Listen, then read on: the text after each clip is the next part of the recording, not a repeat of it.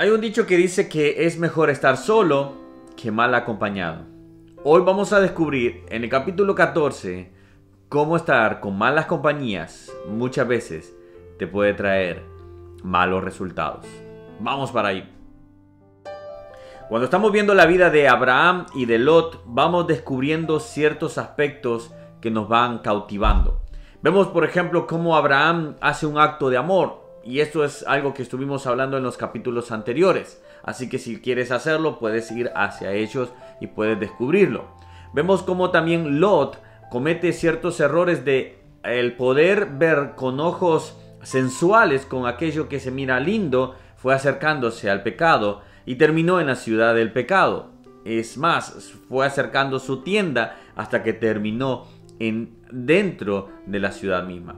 Ahora los males obviamente siempre van a venir. Por eso digo, es mejor estar solo que mal acompañado. Ahora vamos a ver en este capítulo de eh, Génesis, capítulo 14, un versículo, un versículo que nos detalla. Los primeros versículos del 1 hasta el 10 detalla cómo eh, ciertos reyes, también los reyes de Sodoma, se rebelaron contra un rey, que el, nombre es muy complicado, ahora lo estoy poniendo acá porque realmente me cuesta decirlo, pero este, este rey hace guerra contra ellos. Esto se escucha sería la primer guerra que se habla de la Biblia. Así que toma nota, esta es la primera guerra que se habla de la Biblia. Y el que el que se involucra es Abraham. Vamos a verlo, dice el versículo 11 del capítulo 14, y tomaron toda la riqueza de Sodoma y de Gomorra y todas sus provisiones y se fueron. Tomaron también a Lot, hijo del hermano de Abraham, que moraba en Sodoma y sus bienes y se fueron. Acá vemos cómo este rey toma cautivo al sobrino de Abraham, a Lot. ¿Por qué? Porque se encontraba dentro de esta ciudad, se encontraba dentro de Sodoma y Gomorra. Esto es lo que nos quiere decir es que siempre, muchas veces, aquello que nosotros considerábamos bien termina haciéndonos un mal. Es que nosotros debemos tener cuidado con las amistades, con los lugares donde nosotros estamos frecuentando, porque tarde o temprano vendrá un mal hacia nosotros. Esto tanto va para adultos, jóvenes, niños, que debemos aprender que debemos alejarnos lo más posible del pecado. Ahora, cuando vemos esta vida, cuando vemos a Abraham en el versículo 14, 13 dice, y, y vino uno de los que se escaparon y lo anunció a Abraham, el hebreo. Si tú te has perdido de qué significaba Abraham, el hebreo, te dejo para que lo descubras acá. Eh, ahora, cuando vamos viendo, dice que oyó en el capítulo 14, oyó Abraham que su pariente estaba prisionero y armó a sus criados Abraham se toma de fuerzas y va en rescate de su sobrino. Y esto me encanta y acá es donde queremos quizás analizar. Después habla un poco de la bendición de Melquisedec, ya se ha hablado mucho de eso, así que este no va a ser quizás eh, del video, pero dice que eh, el versículo 15 y cayó sobre ellos de noche y en el 16 dice y recobró todos los bienes y también a Lot, su pariente y sus bienes y a las mujeres y demás gente. Quiero que aprendamos esto en este momento. Cuando nosotros estamos dentro de eh, cerca del pecado o amistades que nos dan al pecado, siempre vendrá un mal. Pero nosotros como hijos de Dios, por eso Abraham nos representa muy bien, hijos de fe, por ejemplo, debemos de hacer el bien, sea quien sea. Abraham iba por Lot, pero terminó ayudando a otras personas. Y quizás tú estás en este momento empezando en el cristianismo y tú dices, pero yo quiero que me ayuden a mí primero.